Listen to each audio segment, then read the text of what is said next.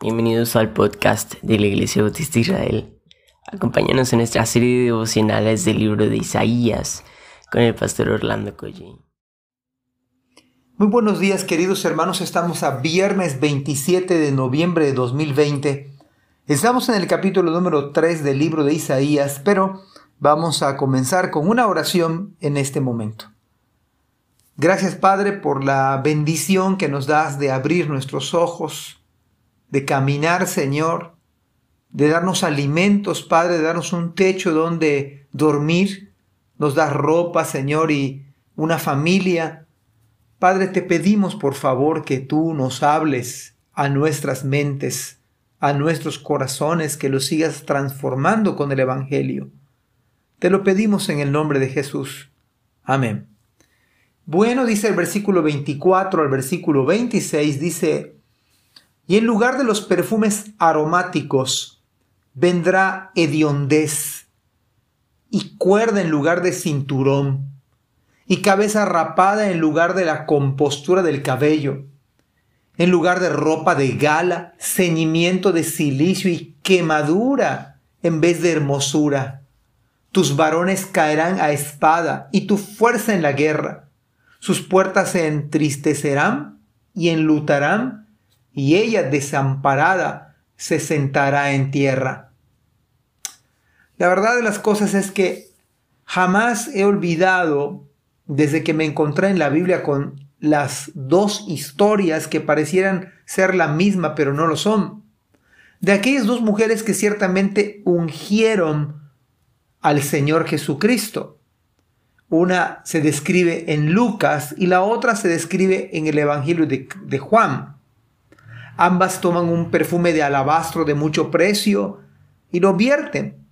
Una para comenzar su ministerio del Señor y la otra para finalizar su ministerio. Pero lo interesante del caso es el perfume de mucho precio y ese perfume llena de olor y fragancia la casa.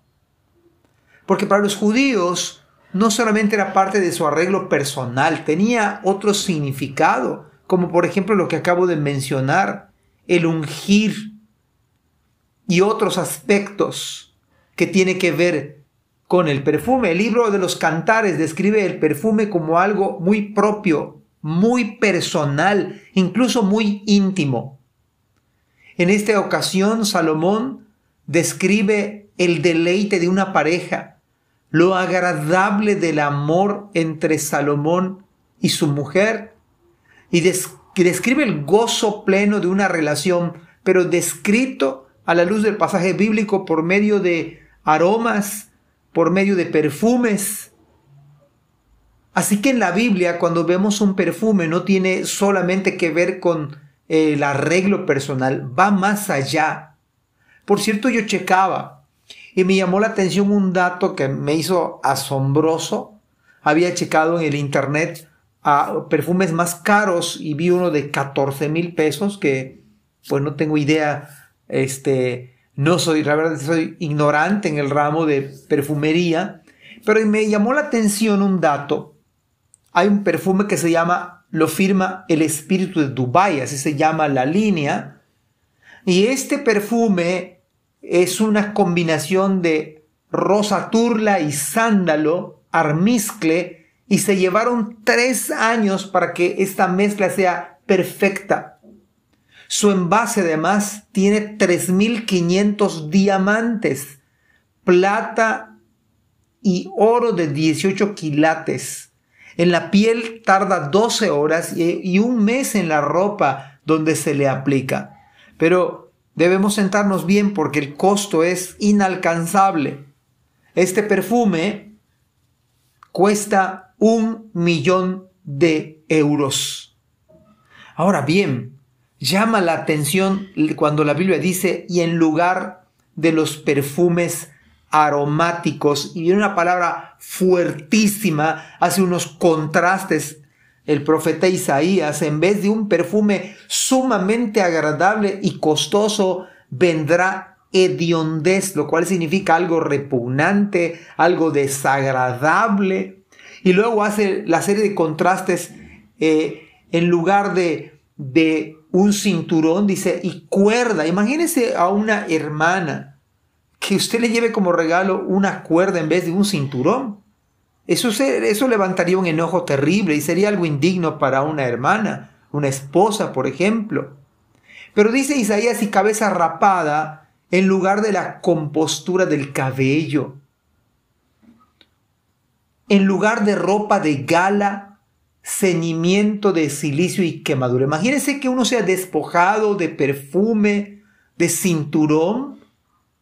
Hay cinturones muy elegantes, muy bonitos, muy caros.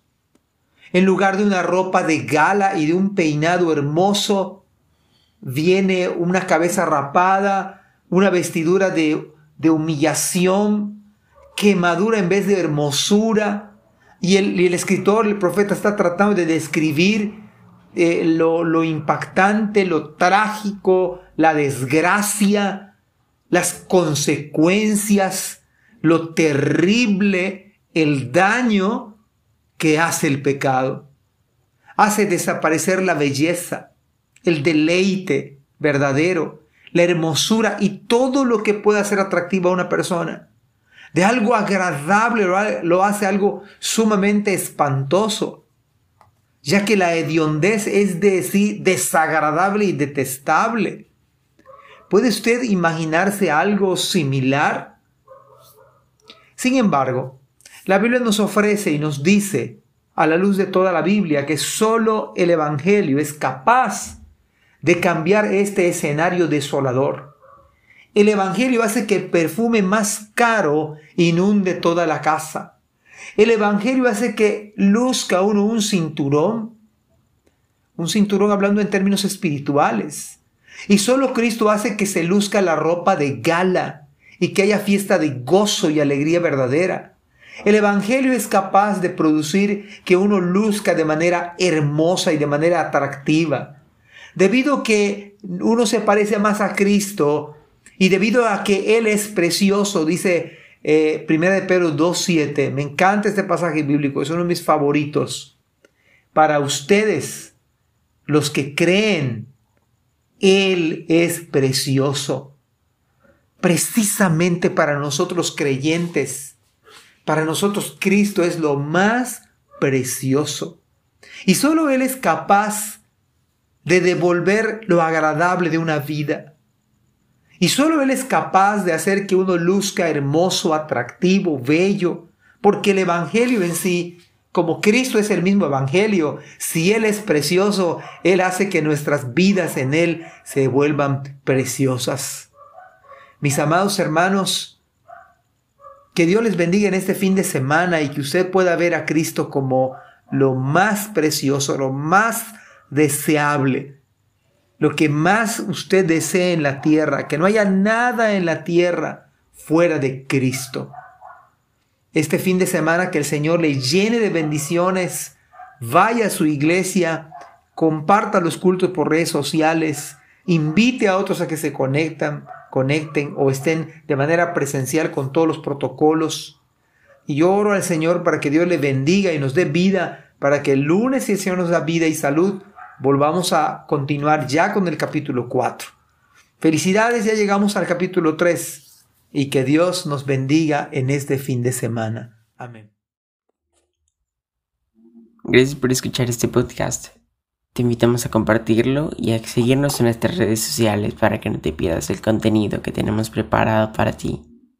También nos puedes encontrar en nuestra página web www.ibimerida.org y contáctanos al correo ibismerida.gmail.com.